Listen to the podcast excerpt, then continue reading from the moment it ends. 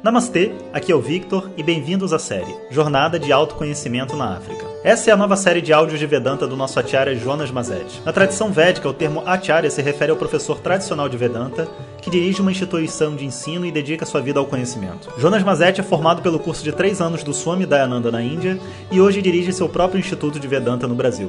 O seu propósito com esses áudios é permitir que as pessoas possam saborear o néctar do conhecimento e, quem sabe, despertar para uma nova liberdade. Om Shri Guru Pyo Namaha Om. Bom dia pessoal. Hoje gravo esse áudio do Jardim Botânico aqui na África do Sul ainda. E vou dizer para vocês que a minha opinião sobre a África mudou nesses últimos 3, 4 dias. Bom, primeiro realmente é um lugar assim de, de muita calma comparado com Brasil e São Paulo, Rio de Janeiro. Apesar de ser um lugar extremamente bonito, existe um, um certo nível de paz, de relaxamento, sabe? As coisas têm uma outra velocidade. Escuta só o barulho da cachoeira da gente passando aqui.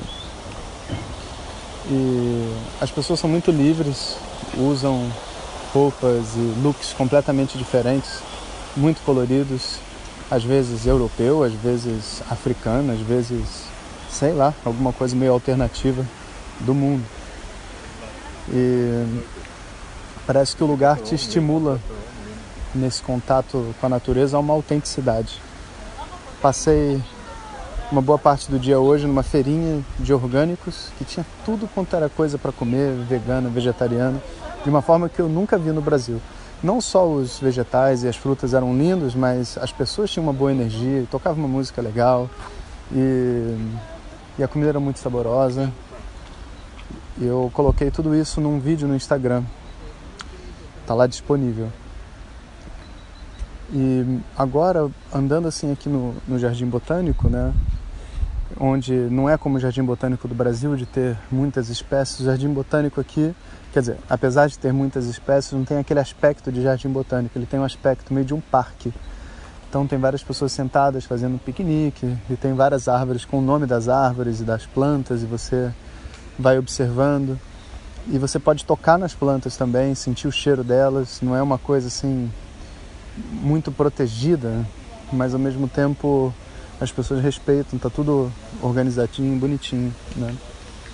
E, então a minha visão sobre África do Sul mudou, porque eu consegui ver através desse local que a gente realmente tem alguma coisa para aprender aqui e temos assim um contato nat da natureza para adquirir uma autenticidade.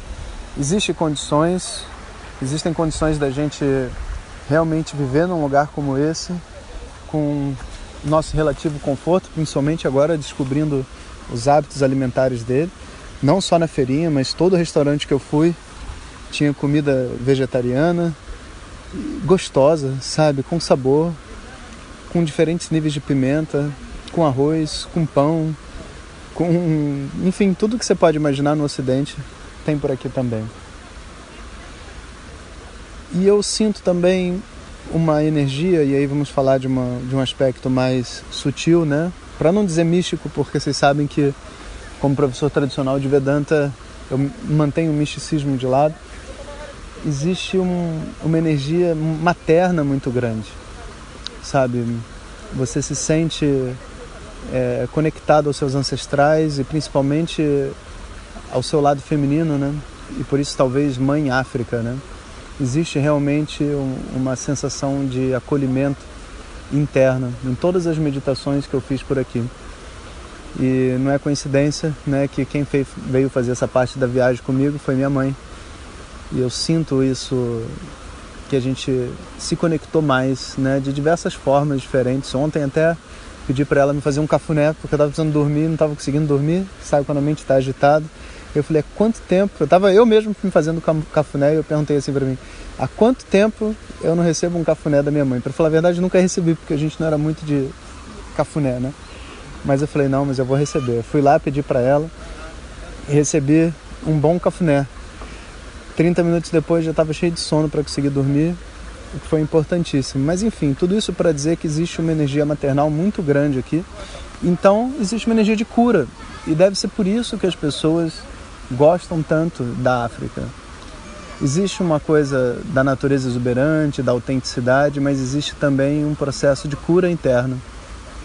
É engraçado porque eu não me vejo fazendo nenhuma atividade aqui especificamente, como às vezes é, em Petrópolis, no Rio, sei lá onde eu, eu vivo no Brasil, que eu, eu me vejo vivendo e fazendo as coisas. Eu não me vejo vivendo, mas ao mesmo tempo tem algo que me prende aqui, que me traz para cá, né? Então eu estou bem animado, né? E, e, feliz com essas sensações todas. Eu eu acho que Maurício também vai surpreender a gente. Então a próxima etapa dessa viagem agora vai ser encontrar com os alunos que vão estar chegando na Ilha de Maurício. E como eu disse para vocês, né, o Swami Sakshat, ele recebeu esse ashram, né, e deu a nós a possibilidade de cuidar dele e usar o ashram.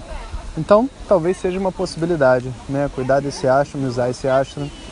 E agora eu sinto assim que essa é uma realidade um pouco mais próxima, porque se na África do Sul é possível, Ilhas Maurício é aqui do lado, né? Então eu acho que vai ser possível também. E dizem que lá a cultura indiana é ainda mais forte.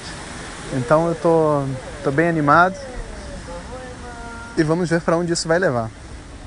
Um abraço a todos, né? Informa a todos que continuo postando regularmente vídeos e fotos no Instagram, que é uma forma de vocês acompanharem minha viagem também, porque aqui pelo WhatsApp mandar vídeo e fotos é algo que fica pesado.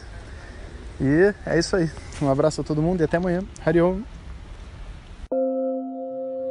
Compartilhe com seus melhores amigos. E se você quiser receber nossas mensagens diretamente no seu WhatsApp, clique no link que vem junto com o título. Para outras informações, www.vedanta.com.br. Om Tat Sat.